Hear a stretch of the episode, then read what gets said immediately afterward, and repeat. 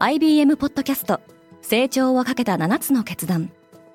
成長をかけた7つの決断とは今後3年間に世界を形作ると予想される7つのビジネストレンドについて IBM が何千ものクライアントとの対話に基づき提言をしたものです。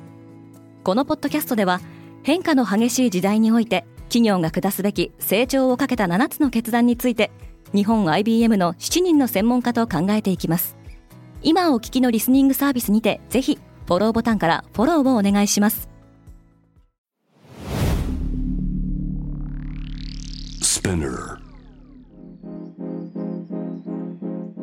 おはようございます。ケリーアンです。11月4日金曜日世界で今起きていること。このポッドキャストでは世界で今まさに報じられた最新ニュースをいち早く声でお届けします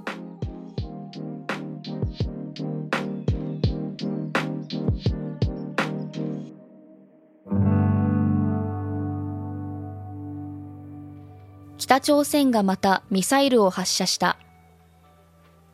北朝鮮は3日午前と午後に相次いでミサイルを発射しました。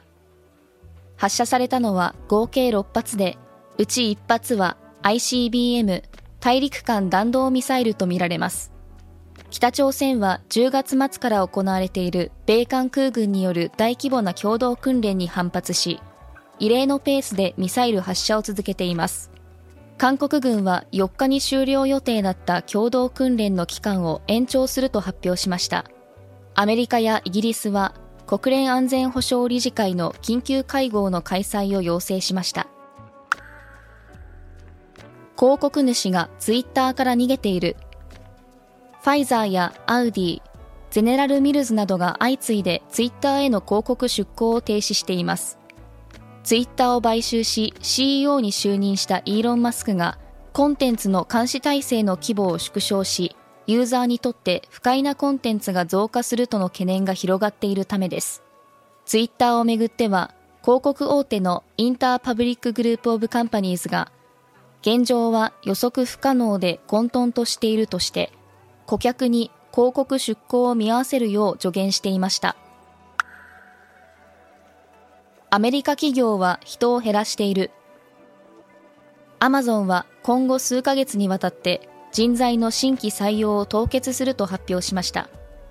配車サービス大手のリフトやオンライン決済のストライプもレイオフを発表しています。民間雇用調査会社のチャレンジャーグレイクリスマスの調査によれば、アメリカの企業や政府機関による10月の人員削減計画は前月比で13%増え2021年2月以来の高水準となっています。デリーの大気汚染は人道犯罪レベル。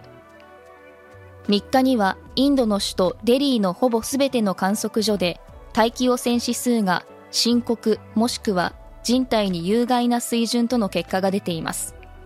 こうした状況の中で市民の間では学校を一時休校にするか少なくとも屋外での体育の授業をやめさせるよう求める声が高まっています。インドでは例年全国的に10月から1月下旬頃までは大気汚染が悪化する傾向にあり、この先も2、3ヶ月はこの状態が続きそうです。石油国の電気自動車。サウジアラビアの政府系ファンド、パブリックインベストメントファンドは iPhone のサプライヤーとして知られる中国のフォックスコンと合弁会社を設立し、電気自動車の製造に取り組むことを発表しました。サウジアラビアといえば世界最大級の産油国ですが、同ファンドはアメリカの EV スタートアップであるルーシッドの株式のおよそ61%を保有しており、ルーシッドは今年中にサウジ国内に工場を設立する計画を進めています。今回発表された新たな EV ブランドは2025年までに発売を開始する予定で、サウジ国内に最大3万人の雇用を生むと予測しています。イングランド銀も大幅利上げ。イギリスの中央銀行のイングランド銀行は、政策金利を0.75ポイント引き上げ、3%にすると明らかにしました。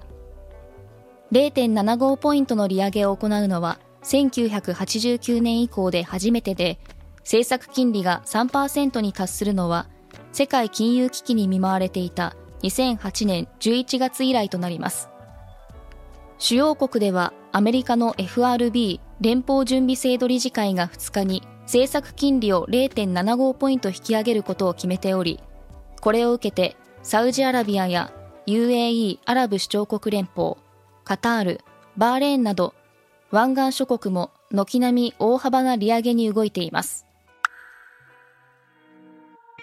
今世界で起きているニュースをいち早く受け取りたい方は Daily Brief をぜひ Spotify、Apple Podcast、Amazon Music などでフォローしてくださいね。ケリーアンでした。Have a nice weekend!